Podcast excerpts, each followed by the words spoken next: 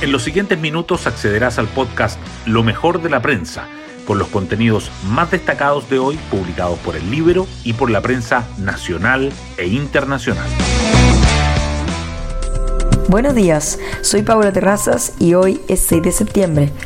Tras la negativa de firmar un texto elaborado por la moneda sobre los 50 años del golpe, Chile Vamos elaboró su propia declaración que comenzó a circular anoche y que hoy presentarán oficialmente. En ella llaman al presidente Boric a promover un mensaje convocante que enfatice los aspectos que nos unen, sin odio ni resentimiento, velando porque el próximo lunes 11 de septiembre quede atrás la violencia política y sea una jornada pacífica y segura para todos. La jornada de ayer estuvo marcada por la agenda de derechos humanos que lanzó el gobierno. Particular atención tiene el levantamiento parcial del secreto de la Comisión Balech, cuya información recopilada ya es pública, para que el equipo ejecutivo del Plan Nacional de Búsqueda tenga acceso a la información contenida en los antecedentes del informe Balech 1 y 2 en los mismos términos que lo tiene actualmente el Instituto Nacional de Derechos Humanos, explicó el ministro de Justicia Luis Cordero. Hoy destacamos de la prensa. Compromiso de Santiago enfrenta complejo escenario con expresidentes y genera críticas de la izquierda.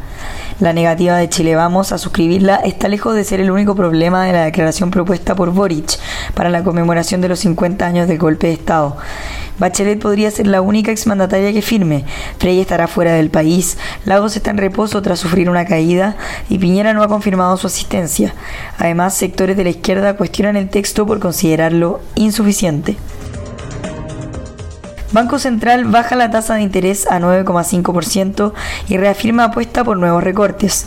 El Consejo del ente emisor decidió por unanimidad aplicar otra reducción de la tasa de política monetaria, esta vez en 75 puntos básicos, y ratificó que continuará la flexibilización monetaria iniciada en julio, aunque observó que la inflación sigue alta.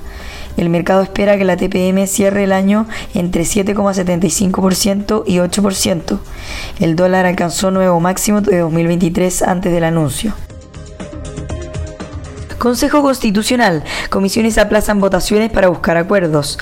El vicepresidente del órgano, Aldo Valle, se sumó a críticas oficialistas y acusó que se han aprobado enmiendas refundacionales, pero la presidenta Beatriz Sella subrayó que el trabajo se está realizando en las mesas negociadoras para lograr consensos. Por otra parte, el Partido Republicano alista propuesta para reformular el capítulo sobre el Poder Judicial. En la portada del libro destacamos el rol clave de Piñera en la asistencia del presidente de Uruguay al acto de los 50 años. La decisión del expresidente de jugar un papel en la búsqueda de un acuerdo transversal sobre el 11 fue clave para que el mandatario uruguayo se sumara al acto que prepara la moneda. La calle Pou habría conversado directamente el tema con el ex jefe de Estado y será el único presidente de sensibilidad de centro derecha que asistirá al encuentro. Gobierno presenta agenda legislativa en derechos humanos a puertas de los 50 años del golpe. El ministro de Justicia, Luis Cordero, confirmó que enviará un proyecto al Congreso para levantar, de forma parcial y con previo consentimiento de las víctimas, la reserva de los testimonios contenidos en el informe de la Comisión Balech. Diputados plantean dudas. Oposición mantiene reparos frente a la tramitación en dos etapas de la reforma previsional. Diputados oficialistas apoyan la propuesta de la ministra del Trabajo para avanzar en ejes prioritarios del proyecto, pero los opositores cuestionaron que incluyera temas controversiales e insisten en separar el alza de la PGU. Gastón Botasini renuncia como CEO de Falabella en medio de débiles resultados. El gerente general acordó su salida tras cinco años en el cargo y cinco meses después del cambio en la presidencia del directorio. Botasini dejará el puesto el 1 de enero de 2024 y colaborará en búsqueda de sucesor.